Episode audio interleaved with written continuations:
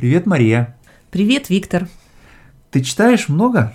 Я читаю регулярно. Бывают иногда периоды, когда я читаю много, когда уезжают все родственники, я остаюсь одна в доме, и там чай, какой-нибудь э, пирожное или бутерброд и книжка это рай. Великолепно. Да, я тоже люблю читать, но вот интересно, что мы по-разному читаем, да, наверное. Вот как ты читаешь? Ты... Ну да, да. Э, я знаю, что ты читаешь много с экрана, электронных книг. Я с экрана читать иногда вынуждена, но не люблю. Для меня вот эти окна, какое-то вот это состояние, что за этим окном есть другое окно, mm. и третье, и четвертое, и письма, там, имейлы. И э, мне кажется, что как-то сквозь эту книгу проступают другие окна, они мне мешают.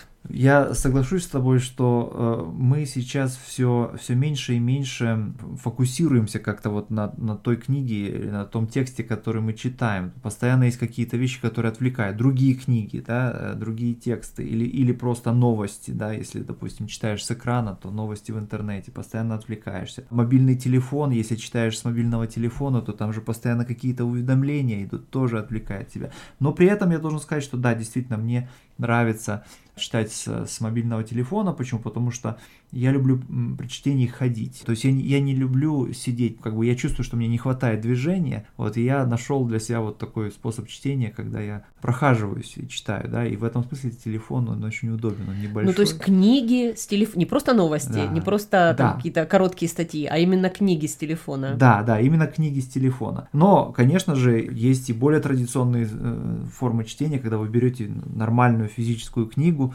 да, садитесь в кресло, да, и э, читаете вот так по старинке. Ну вот вообще для меня очень важно иметь в руках книгу. А, для меня физическое ощущение книги очень важно, даже цвет бумаги или там размер букв. Я знаю вот этот аргумент, когда э, мне говорят, что можно буквы увеличить на экране, если это электронная книга. Мне бы хотелось, чтобы буквы сразу были такие, как надо, mm-hmm. удобные, и чтобы mm-hmm. шрифт был такой, как надо, mm-hmm. и поля в, кни- в книжке. Мне очень нравится видеть физически физический текст, угу. и я вот, когда прочитаю книгу, я вижу, что вот, угу. вот он здесь, вот этот текст, и я его прочитала. Да, ну вот э, та книга, о которой ты говоришь, а, она э, называется «Кодекс», да, то есть это вот листы, сшитые, так сказать, по одной, э, по, по одному краю в обложке, да. Ну, ты имеешь в виду вот современный формат книги, Со, да, э, бумажной, да? Да, бумажной книги. В отличие в, от свитка, А да? в отличие от свитка, да, конечно же, потому что в древности, когда использовался папирус э, для, для письма, да, часто книги были в свитках, да, но потом, когда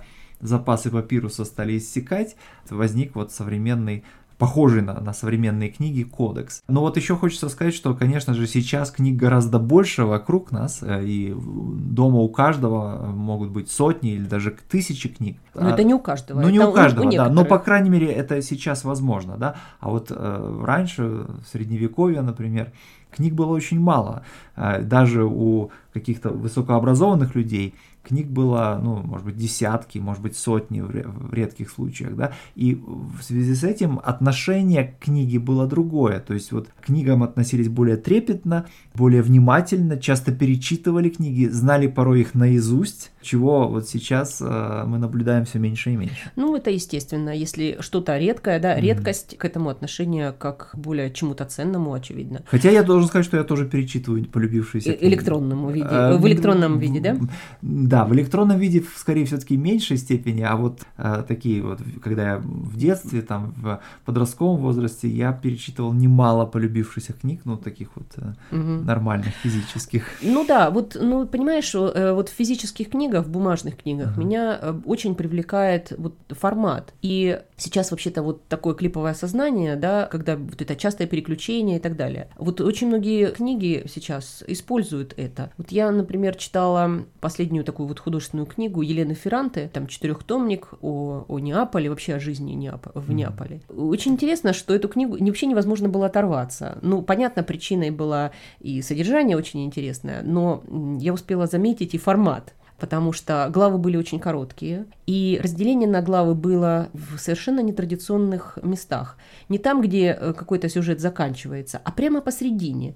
И хотелось начать читать следующую главу, чтобы понять, а, ну сейчас я разберусь с этим и дочитаю еще маленькую главу в 2-3 страницы, и потом закончу. Но в середине этой следующей главы начинался следующая какая-то сюжетная линия. И так вот эти неправильные разделения держали меня в том числе, вот формат. Да, то есть можно сказать, что книга Елены Ферранты представляла собой, представляет собой такой книжный сериал, да, потому что в сериалах вот телевизионных тот же самый принцип используется, да, то есть там серия заканчивается на самом интересном месте, чтобы люди продолжали смотреть. А, да, вот, а скажи мне, а ты много, ты читаешь какую-то одну книгу а, вот в данный момент, или же ты читаешь а, несколько книг параллельно? Иногда вынуждена бывает, читаю несколько книг параллельно, и это зависит от того, где вот эти книги у меня расположены дома. Допустим, на, э, на ночь я читаю там одну книгу, mm-hmm. скажем, за письменным столом у меня лежит другая книга, ну там по работе что-то mm-hmm. я читаю а, научная.